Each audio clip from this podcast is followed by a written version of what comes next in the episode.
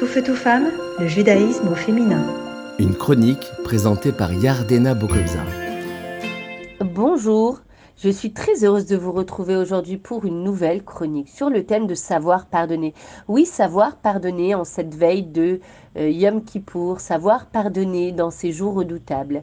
Savoir pardonner son prochain lorsqu'on a subi un tort est un pilier de l'intelligence émotionnelle. Pardonner lorsqu'on a été victime d'un dommage n'est pas si facile en réalité.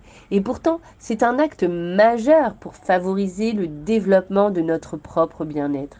En revanche, garder sa rancœur crée des énergies négatives et nous affaiblit physiquement.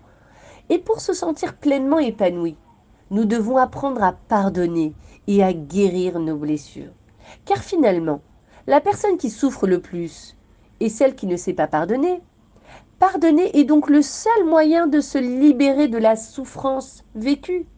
Est-ce un acte vulnérable que de pardonner son prochain? Oh que non Pardonner nécessite en effet une force particulière.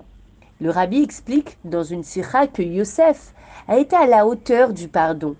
Cela nous invite à nous poser la question suivante. Mais comment Joseph a-t-il pu pardonner les 22 années de souffrance que ses frères lui avaient causées?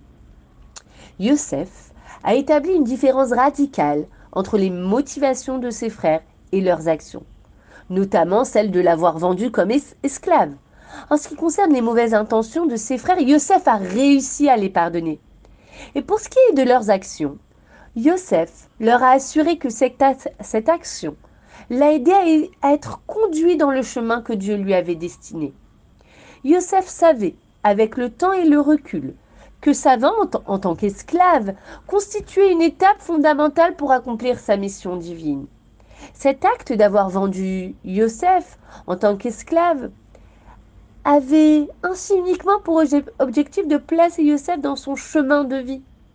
Yosef a donc pu pardonner les mauvaises intentions de ses frères en choisissant de rester concentré sur le bien plutôt que de condamner leurs actes. Et c'est ainsi qu'il leur a dit, votre intention était mauvaise à mon égard, mais Dieu a voulu que ce soit pour le bien. Je vais vous donner un exemple concret. Nous avons déjà vu le cas d'une personne se faisant licencier et cela a donné naissance à un meilleur emploi. Le Midrash rapporte que Dieu récompensera nos actions dans le monde futur.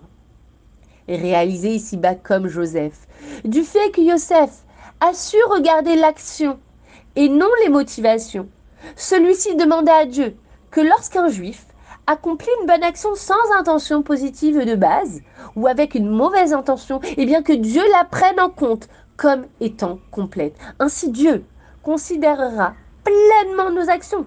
C'est-à-dire que même si nous n'avons pas eu de bonnes intentions, même si nous avons agi par routine, par, euh, sans être totalement investis dans l'action, nous allons recevoir le dévoilement de l'essence même de Dieu. Je vous souhaite de pouvoir vous libérer et ainsi pardonner ceux qui vous ont causé du tort avec des intentions ou des actions et que ce mérite hâte la délivrance collective. De très belles fêtes. À bientôt.